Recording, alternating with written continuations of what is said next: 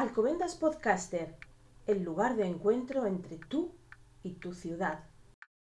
Estás escuchando Alcobendas Podcaster, el espacio gratuito y libre de conocimiento colaborativo a través del podcast de y para los y las ciudadanas de Alcobendas, que aloja sus contenidos en la web municipal, donde podrás encontrar todos los podcasts realizados por la comunidad local de podcaster. 1961 y llega el agua corriente a Alcobendas.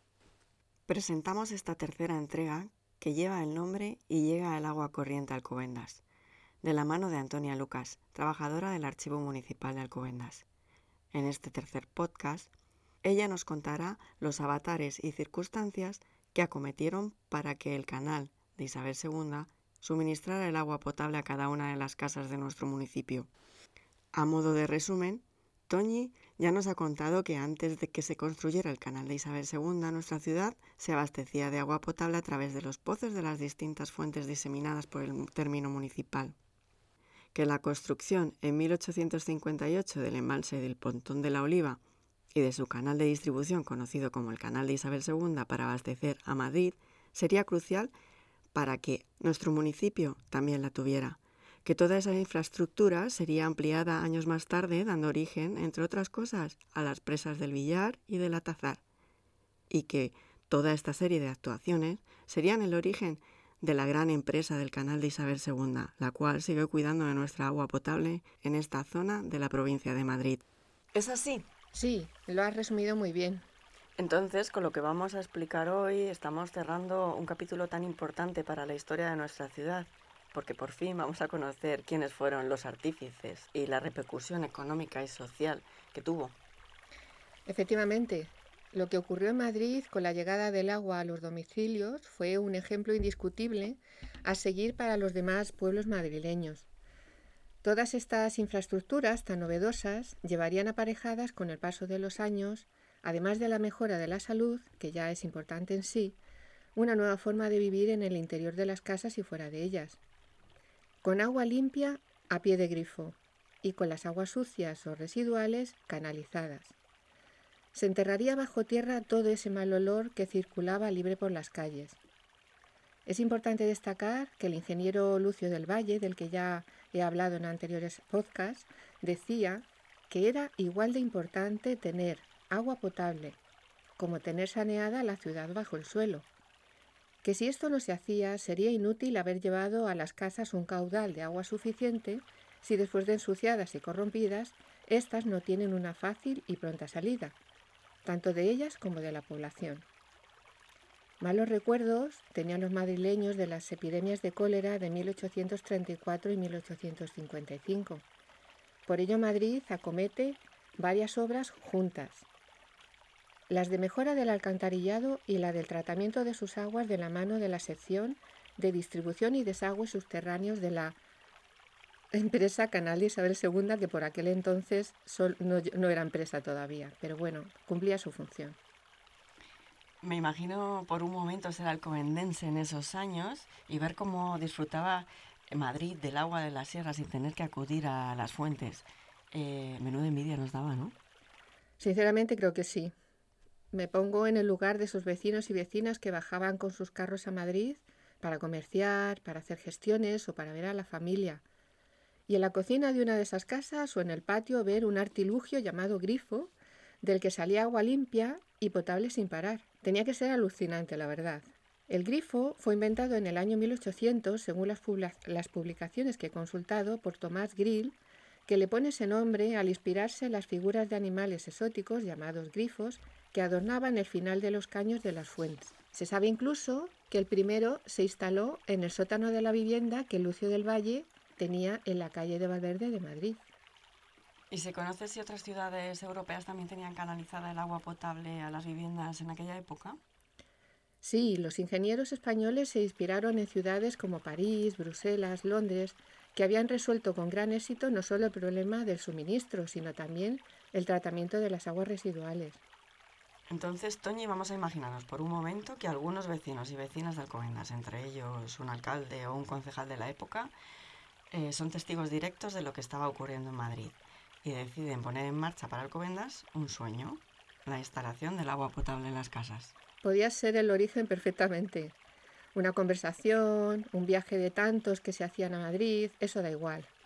Tanto los alcaldes como los concejales fueron conscientes de la escasez de puntos de suministro. Los distintos acuerdos que se tomaron en las reuniones del Pleno a través de los años tenían como objetivo mantener la calidad y el caudal de las fuentes que existían. Asegurar el suministro de los 1.347 vecinos y vecinas que vivían aquí en el año 1900, sobre todo en los meses de estío, era un verdadero reto, ya que incluso algunos años había que cerrar alguna fuente por no ser seguro su consumo. Y nos preguntamos quién, quién es el dueño o el propietario de una fuente, quién se encarga de su mantenimiento o de arreglarla si se estropea. La construcción de una fuente o también llamado alumbramiento, el traslado del lugar o su mantenimiento corresponde por ley a los ayuntamientos, porque se suelen ubicar en suelo público. No ocurre lo mismo con los pozos, que pueden estar dentro de las viviendas y ser de uso privado, o también en una calle o plaza, con lo cual ya lo convierte en público. Por eso en el archivo de nuestra ciudad tenemos documentos que refieren, por ejemplo, los arreglos realizados en una de las fuentes más emblemáticas de Alcobendas en 1902. Ese año el ayuntamiento se vio obligado a cambiar de lugar la antigua fuente de la Reina porque sus tuberías estaban tan cerca de la antigua carretera de Madrid que hoy todos conocemos como calle de la Libertad, que se rompían constantemente y por lo tanto se interrumpía el suministro a esa parte de la población. Era alcalde en esos momentos Manuel Gómez Oria y el Pleno decidió cambiarla de lugar y construir otra nueva un poco más arriba. De ello se encargaron las obras al vecino Benino de Castro Hombre, quien por 2.592 pesetas, ahora unos 16 euros, materializó el diseño realizado por el albañil Julián de Castro. La nueva fuente sería de fábrica de ladrillo y granito, con dos caños y un pilón. Y terminadas las obras, como no, se inauguraron en un acto público donde se la renombraría con el nombre de Nueva Fuente de la Reina. Ese nombre puede verse todavía en la misma. Dos años más tarde, en 1904, otra zona de la población denominada Las Charcas y que hoy forma el Parque de Cataluña, que todos conocen, dispondrá de otra fuente a la que los vecinos llamaban de las charcas o de la mina. Adosada a ella se construiría años más tarde el otro lavadero que existió en el municipio y que estuvo en pie hasta 1972. Si recordamos, eh, Toño, en el primer podcast nos contabas que a las fuentes y a los abrevaderos acudían las mujeres y a lavar la ropa y los animales. ¿Dónde iba a parar toda esa agua una vez que era utilizada? Porque en esos años el alcantarillado, como lo hemos visto hoy en día, no existía, y menos depuradoras. Mira, hay que ser consciente de la época de la que estamos hablando. No se tenían en cuenta los aspectos sanitarios como se conocen hoy. Afortunadamente esa tendencia cambiaría con la aparición de los primeros reglamentos de fontanería y alcantarillado. Fue necesario regular estatalmente y que los ayuntamientos de toda España las cosas fueran cambiando poco a poco. Aunque no nos guste reconocerlo, todo lo que no se quería dentro de casa acababa en la calle. Era la costumbre. Tampoco había donde depositar la basura. Los excrementos de los animales y los de los humanos eran transformados o bien en abono o terminaban en las calles o en el extrarradio. La contaminación es un tema muy serio y cuesta admitir que con los medios que tenemos hoy en día se siga contaminando convertido sin control nuestros arroyos, ríos y acuíferos. Pero bueno, esto será objeto de otro podcast. Seguro. Sigamos con nuestro relato. Hasta mediados del siglo XX, Alcobendas seguía siendo eminentemente agrícola. Sus recursos provenían del cultivo de cereal, de las viñas, del ganado y de las huertas. Y para garantizar el suministro de agua que estas explotaciones requerían, los agricultores y ganaderos construyeron por un lado pozos con norias y por otro solicitaban al ayuntamiento que por una renta anual se les permitiera utilizar las aguas sobrantes que salían de los caños y regar así terrenos y huertas. Esta práctica, que se realizó durante muchos años, era precisamente uno de los recursos que se incluía en el presupuesto municipal. Toñi, ¿las aguas sucias dónde iban? Ese era otro cantar. Eran las aguas sucias que, canalizadas o no, iban a parar sin ningún control a las arrolladas de la Vega o de la Zaporra, o a los pozos negros. Pero todo esto iba a cambiar. Despacio, como se dice, pero con buena letra. El Gobierno central aprobó en 1924 el Estatuto Municipal y el Reglamento de Bienes y Servicios para regular muchas situaciones en los ayuntamientos. Me resultó curioso comprobar cuando lo leí lo que motivaba su creación, ya que decía que cada municipio tenía el derecho de dictarse su propia norma de funcionamiento y su estructura. Eso sí, dentro del más absoluto respeto a la soberanía del Estado y a los derechos del ciudadano. Esta autonomía de los pueblos madrileños que formaban en aquel entonces la provincia de Madrid supuso un antes y un después, toda vez que les permitió desarrollarse conforme a sus necesidades y medios económicos disponibles, aunque también con ayudas estatales de las diputaciones. El Estatuto de 1924, además de dar capacidades a los alcaldes y concejales, los ponía a trabajar en distintas áreas. Las más urgentes eran, como no, el abastecimiento de aguas, el saneamiento, el alcantarillado de las aguas sucias, la pavimentación, la construcción de aceras, el alumbrado, la creación de parques y zonas de recreo, la elaboración de planes urbanísticos que regularan el crecimiento de los mismos y muchas cosas más. Como casi todo estaba por hacer, nuestro ayuntamiento se centró en un primer momento en dos proyectos estrella, la traída del agua potable y, como no, la construcción del alcantarillado para que las calles dejaran de ser un lugar apestoso y sucio. Muchas acciones vemos. ¿Había suficiente presupuesto municipal para acometer estas obras? No, claro que no. El gobierno central comenzó a recibir de los pueblos españoles multitud de peticiones de ayuda económica para llevar a cabo las mejoras que regulaba el estatuto. Un año después de su aprobación, en 1925, se creó el régimen de auxilios de la Administración Central con un único objetivo, subvencionar parcialmente las obras únicamente de abastecimiento de aguas. Así daba comienzo nuestra andadura en 1931. 1931 fue el punto de partida.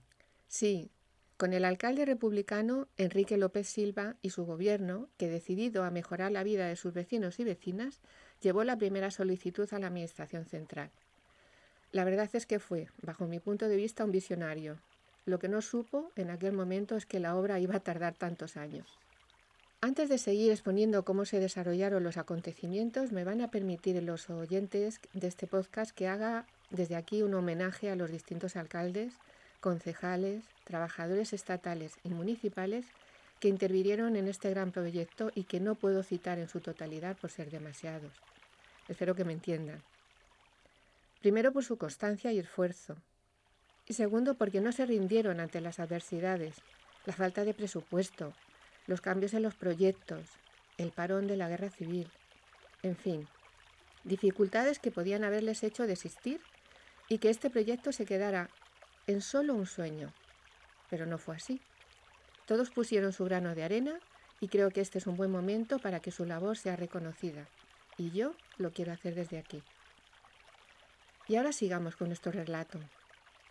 Imagínense por un momento que estamos en el salón de plenos del edificio del ayuntamiento, que por aquel entonces estaba en la primera planta de la casa consistorial en la plaza del pueblo. Era las 8 de la noche de un frío día de diciembre de 1931, cuando Enrique, el alcalde, leyó al resto de concejales una carta recibida del presidente de la Diputación. En ella se invitaba a todos los alcaldes de la provincia a una reunión para conocer de primera mano las necesidades que tenían los pueblos madrileños.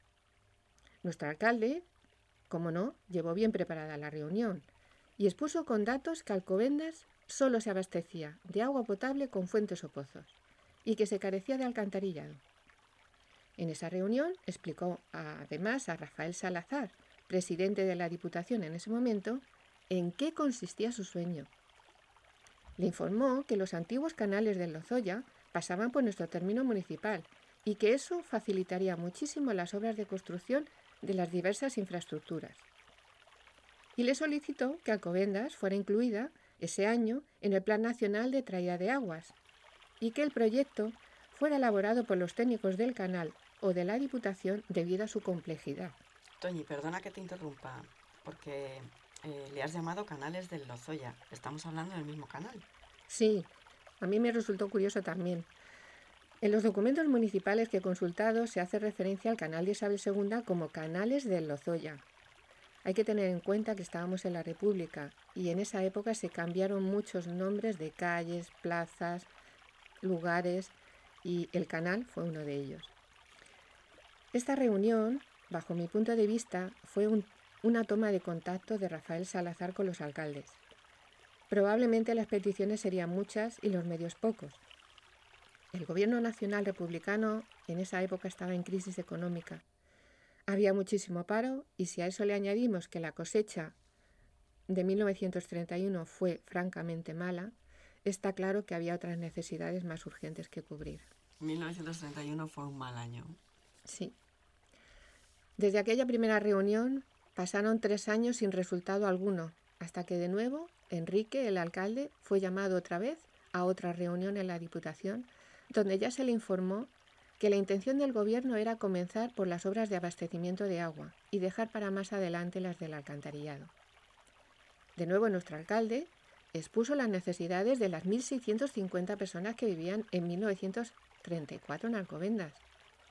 Su insistencia y exposición fue tal que dio como resultado que fuéramos uno de los ayuntamientos seleccionados y nuestra petición fuera llevada al Consejo de Administración de los Canales de Lozoya, que la aceptó en el mes de septiembre de ese mismo año. Imaginad por un momento el júbilo y la alegría de nuestros vecinos y vecinas al conocer la concesión. Imaginamos. El primer paso ya estaba dado. Ahora había que poner en marcha la maquinaria administrativa para asegurar los recursos económicos que permitieran llevar las obras a término.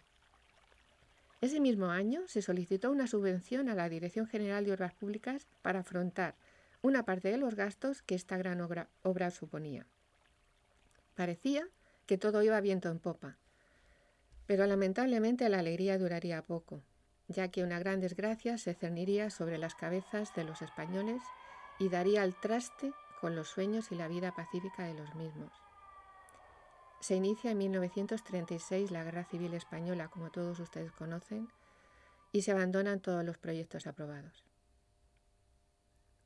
Terminada la guerra, en 1939, volvemos a fijarnos en la línea del tiempo que marca nuestro recorrido para comprobar que ya han pasado nueve años y que estamos en 1940. 1940, año de reconstrucción y muchas penurias para toda España. Pero bueno, entra en escena nuestro siguiente alcalde, Julián Baena de Castro, quien retoma las gestiones donde las dejó el anterior, recordándole una vez más a la Administración que ya teníamos un proyecto autorizado por el canal de Isabel II y que era hora de seguir con los trámites. Se elaboró por el secretario otro informe, que puso en antecedentes al ingeniero jefe de la Confederación Hidrográfica del Tajo sobre la situación de Alcobendas. Evidenciaba de nuevo la escasez, de caudal de las tres fuentes existentes para una, una población que ya llegaba a los 2.193 vecinos. En ese informe se pusieron de manifiesto varias cosas importantes. Primero que el acarreo del agua era costoso, ya que la fuente más cercana estaba a una distancia de 800 metros de la casa más cercana, y que para su transporte se utilizaban generalmente vasijas de barro porteadas en caballerías. También se le dijo que al estar las fuentes separadas del casco urbano por eras de labor o cerca de arrolladas, su, contaminación era muy común, lo que obligaba al ayuntamiento a clausurarlas. Y para finalizar, se le informó que las calles, al carecer de alcantarillado, recogían las aguas sucias, una vez más, que eran vertidas desde los domicilios, las cuales corrían libres hasta vaciarse en un cauce natural llamado Arroyo de la Vega, distante 900 metros de la población. Este informe sirvió de argumentación al secretario del ayuntamiento para dirigir de nuevo una carta al canal de Isabel II solicitando para Alcobendas la concesión a perpetuidad de 240 metros cúbicos de agua potable. En este momento de nuestra historia, el ayuntamiento de Alcobendas hizo valer, por primera vez, el derecho que tenía al suministro de agua por el canal como ya lo hacía El Molar y Torrelaguna, por el simple hecho de que parte de la conducción del agua estaba asentada en nuestro término municipal. La contestación del canal de Isabel II no se hizo esperar, fue afirmativa. Y en 1941, en el mes de marzo, se comunicó a la corporación en pleno que Alcobendas ya tenía garantizado un caudal de 238 metros cúbicos por día. Esta vez las cosas sí que parecían ir viento en popa, pero las evidencias decían lo contrario. Aunque ya teníamos concedido el caudal de agua necesario, había que seguir con los trámites. ¿Y estos trámites cuáles eran? Pues mira, conseguir una subvención era lo principal y que los proyectos de las obras se redactaran por personal especializado. El secretario del ayuntamiento era consciente de ello e inició dichos trámites diligentemente, pero la respuesta no dependía de él y no llegó hasta 1944, cuatro años más tarde, siendo además negativa. La subvención no llegaba. De nuevo, otro parón. Esto supondría un eh, jarro de agua fría. ¿Cuál fue la causa de la denegación de, de la subvención? Se debió a un cambio en la legislación que regulaba las subvenciones, ya que este tipo de infraestructuras solo se subvencionaba en ese momento si la población ascendía a 12.000 habitantes y Alcobendas no los tenía en ese momento. Sin embargo, el siguiente alcalde de nuestra historia, Ramón Fernández Guisasola Gómez, no se achica y respaldado por el Pleno vuelve a solicitar en marzo de 1944 y con los mismos argumentos la ejecución de las obras de abastecimiento a las que por ley teníamos derecho. Llevábamos ya 13 años esperando y mientras tanto nuestras fuentes y pozos seguían cumpliendo su función para dar servicio a los 2.032 vecinos que había ya. Se nos contesta afirmativamente por la Jefatura de Aguas en marzo de 1946, dos años después, que se había aprobado por fin el proyecto de abastecimiento y distribución de agua con un presupuesto de 1.220.000 pesetas, que a día de hoy serían 7.342 euros. 15 años después, imagino que esa noticia sería un subidón para los vecinos y las vecinas del municipio. Por supuesto que sí. Ya no teníamos promesas. Ahora había que cumplir diligentemente con todos los trámites, que eran muchos y de, y de gran complejidad. Enumero algunos para que se entienda mejor la dimensión de las actuaciones que tuvieron que hacer estas, estos trabajadores y estos políticos de esa época. Hubo que gestionar una servidumbre de paso por aquellos terrenos por donde pasarían las tuberías de conducción y se instalaran las llaves de paso. Por esta servidumbre de paso estaban afectados Fuencarral, en su conexión con el monte de Valdelatas, y varios propietarios particulares, que sin ningún problema, todo hay que decirlo, tuvieron a bien permitir que las tuberías atravesaran sus campos. Otra parte, y no menos importante, fue garantizar que el 50% del coste de la obra que correspondía al ayuntamiento estuviera disponible para efectuar los pagos según las mismas se iban ejecutando. Y se sacó a subasta la realización y el control de esas obras y más cosas. ¿Y había forma de que el ayuntamiento hiciera frente a ese 50%? Porque ¿de qué cantidades estamos hablando? El desembolso inicial que había que realizar era de 3.600 euros aproximadamente, unas 600.000 pesetas. Y cuando Ramón, el alcalde, conoce este dato, convocó un pleno extraordinario para dar a conocer al resto de los concejales la envergadura económica de las obras y la escasez del presupuesto municipal con el que se contaba, que ascendía a 600 euros para todos los gastos del año. Madre mía. Estaba claro que no íbamos a poder hacer frente al coste de nuestro 50% con nuestros ingresos, y por si fuera poco, en el mes de noviembre de 1946, la Jefatura de Aguas del Canal pone en conocimiento del ayuntamiento que el Estado no podía hacer frente tampoco a su 50%, por lo que los recursos estatales se habían agotado y era imposible acometerlos. Este año, 1946, fue a mi parecer un año aciago para los alcobendenses, porque sus sueños se habían visto truncados de nuevo y además los campos de los agricultores sufrieron una plaga de langosta que diezmó la economía de la población. Sin embargo, a pesar de todos estos impedimentos, el alcalde Ramón, que debía de tener un carácter tenaz, volvió a pedir la subvención al año siguiente, con los argumentos ya conocidos por la Diputación. Pero esta vez introdujo un dato relevante a mi parecer para que influyera en la decisión, ya que estábamos recibiendo muchos eh, eh, pobladores de la Moraleja. Estaban viniendo a vivir de Madrid a Alcobendas y eso lo reflejó en el informe. Necesitaban el agua con urgencia.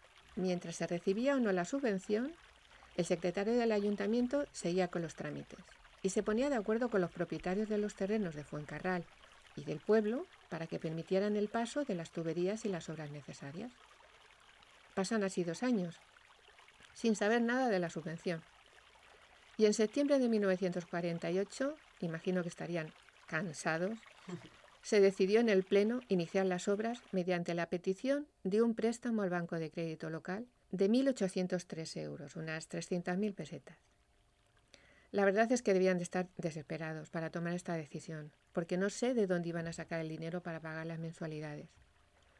Finalmente, este acuerdo no llegó a ejecutarse, porque ese mismo año el Gobierno de la Nación cambió de nuevo las condiciones de las subvenciones y esta vez estábamos heridos de muerte. El desarrollo de esta gran idea iba a ser imposible. Heridos de muerte. Por recordar cuántos años han pasado ya desde el inicio de los trámites. Pues mira, el contador del tiempo de este gran proyecto que os recuerdo se inició en 1931 llegaba ya a 1953. Han pasado 22 años.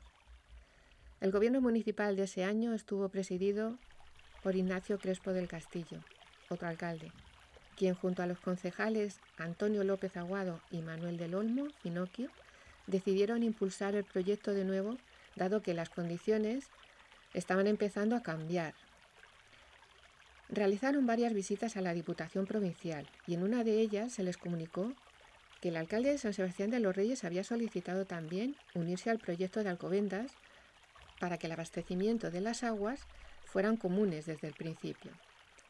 Esto supuso un retraso manifiesto que nuestro ayuntamiento no llevó muy bien, la verdad.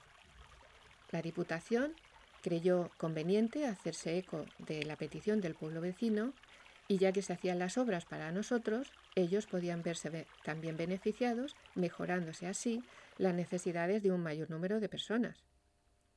El proyecto original y su presupuesto adquirieron entonces una dimensión y una envergadura mayor, y hubo que garantizar que la aportación económica que nos correspondía estuviese dispuesta para cuando se le diera vía libre al inicio de las obras.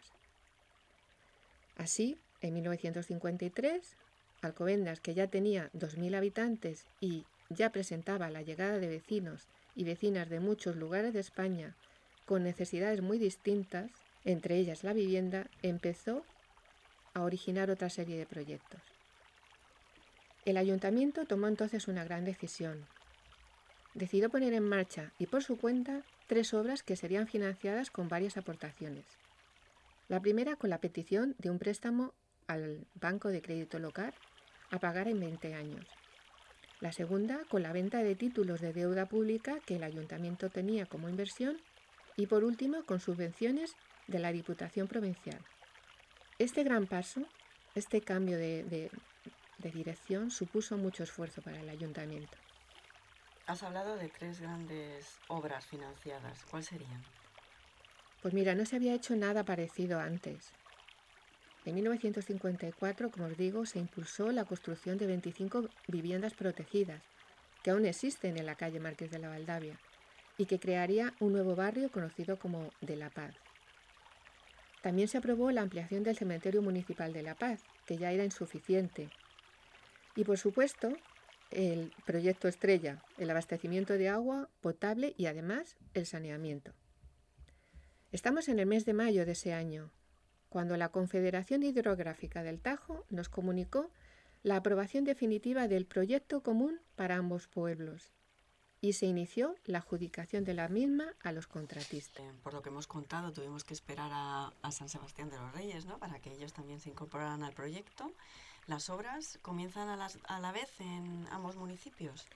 Sí, así es. En Alcobendas fue el 22 de enero de 1957 dos días antes de las fiestas de la Virgen de la Paz. Se citó en el lugar conocido como Arroyo de la Almenara de Canto Blanco a los ingenieros que iban a dirigir las obras y al siguiente alcalde de nuestro relato, Manuel Serrano Frutos, quien años más tarde sería objeto de homenaje por su dedicación poniéndole su nombre a una de nuestras calles. El día 22 de enero de 1957 hicieron el replanteo de las obras y colocaron las estacas por donde iban a pasar las tuberías de la canalización. Debió de ser un momento emocionante, la verdad.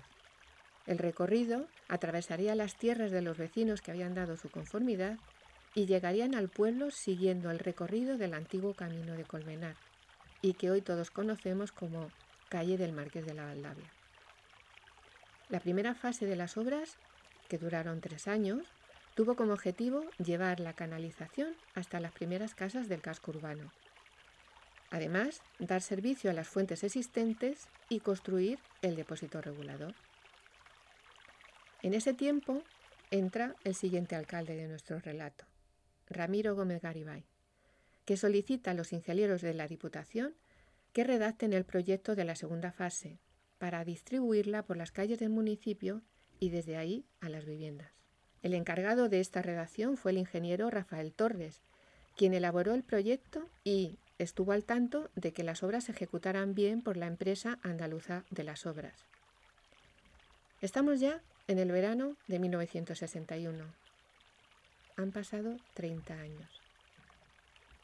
Y mientras se realizan las zanjas por las calles del pueblo, el alcalde, el alcalde Ramiro propone al Pleno festejar por todo lo alto la culminación de este sueño. Se celebró un festejo aprovechando las fiestas del 15 de agosto en honor a la Virgen de la Paloma. Y como este acto era destacado, se programó la inauguración del suministro con agua del canal a las cuatro fuentes públicas que había en ese momento en la villa. Y así fue. Llegadas las fiestas, que los vecinos pudieron comprobar el buen caudal que tenían sus fuentes y la calidad del agua del famoso canal Isabel II. Se acabaron por fin los problemas sanitarios y sobre todo la escasez. El 23 de diciembre de 1961 se culminaron las obras y en septiembre de 1962, que por cierto en este 2022 cumplimos 60 años, se aprobó en el Pleno la firma de un convenio tripartito entre el Canal de Isabel II y los ayuntamientos de Alcobendas y San Sebastián de los Reyes, que garantizaba el suministro a ambos pueblos. Toñi, tengo entendido que tras terminarse la primera fase de las obras hubo algunos problemas con San Sebastián de los Reyes, porque sus vecinos hicieron un consumo eh, indebido del agua, repercutiendo con ello el cupo de agua que le correspondía a Alcobendas. ¿Sabes algo de esto? Pues sí, curiosamente me encontré en el archivo recortes de prensa, en el expediente de, todo esto de lo que estoy hablando, de varios diarios del mes de julio de 1962 que hablan de esto. En uno de ellos aparece la noticia de que los alcaldes de ambos pueblos, Ramiro Gómez Garibay y Juan Olivares López, firmaron el Pacto del Agua para calmar los ánimos y demostrar a sus vecinos que las diferencias entre ambos pueblos estaban solventadas.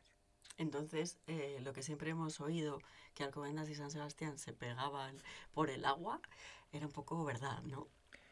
Pues mira, eh, se ve que sí. El problema se inició una vez terminadas las obras de la primera fase.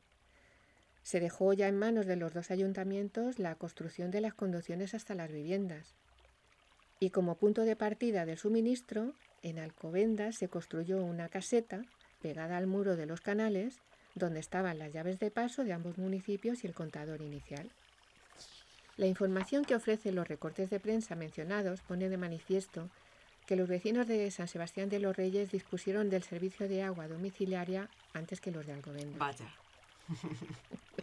¿Y cómo ocurrió esto? Pues sencillamente porque fueron más rápidos. Al parecer, el Ayuntamiento de San Sebastián de los Reyes comenzó las obras de distribución a las viviendas antes que los de Alcobendas y autorizó a 600 vecinos a hacer el enganche sin cumplir los requisitos de consumo establecidos en ese convenio firmado por ambos municipios. El caudal de agua asignado a Alcobendas se vio comprometido porque ésta se consumía sin control alguno por los vecinos de San Sebastián, ya que no instalaron contadores en las casas y al parecer se llenaban incluso piscinas. Las reclamaciones del Ayuntamiento de Alcobendas no se hicieron esperar y se pidieron cuentas al siguiente alcalde, Juan Olivares, que es quien terminó firmando el Pacto del Agua. Juan Olivares acudió al canal de Isabel II para pedir la instalación de su contador y acabar así con el problema. Pero la verdad que los ánimos debían de estar muy alterados porque en un primer momento el alcalde alcobendano les denegó la autorización, como digo, al estar la caseta en nuestro término municipal. Debían de estar muy enfadados, la verdad. El canal no podía hacer más que mediar, pero no fue posible, y dejó el tema en manos de la negociación política entre ambos pueblos. Imagino que llegado el momento se reunieron ambos alcaldes y de esas reuniones se firmó el documento que he citado antes, conocido como el Pacto del Agua, que si quieren acceder a él está en el periódico ABC del 29 de julio de 1962. Este periódico hace eco de esta noticia y además publica un artículo donde explica lo ocurrido y reproduce el pacto para que los vecinos de ambos pueblos, al leer el periódico, sepan el acuerdo al que han llegado sus alcaldes y vuelva la paz. Pues nuestro capítulo termina con un pacto de agua. Suena bien, ¿verdad? Sí. Bueno, aquí concluye esta serie de podcasts dedicados al agua de Alcobendas. Espero sinceramente que hayan sido de su interés. Toñi, ¿tienes algo que decir? Pues sí, que me pareció interesante que el público que escuche esta historia supiera que el agua que disfrutamos en nuestras casas y en nuestros negocios es un bien preciado que debemos agradecer a las personas que antes de nosotros dedicaron su tiempo y su tesón a mejorar la vida de las bueno, pues de las gentes de Alcobendas. Así que muchas gracias y hasta el siguiente podcast. Sí, un gran proyecto que probablemente tuvo, bueno, probablemente no, tuvo grandes profesionales detrás, grandes funcionarios, grandes alcaldes que em, tiraron de él ¿no? para hacerlo, hacerlo toda una realidad y que Alcobendas eh, tuviese agua en cada una de las viviendas del municipio. Gracias. Y a ti que nos escuchas, recuerda que en la web de Alcobendas podrás encontrar gratuitamente más podcasts interesantes hechos por y para la ciudad y que podrás escuchar en el momento que quieras. Te esperamos en Alcobendas Podcaster.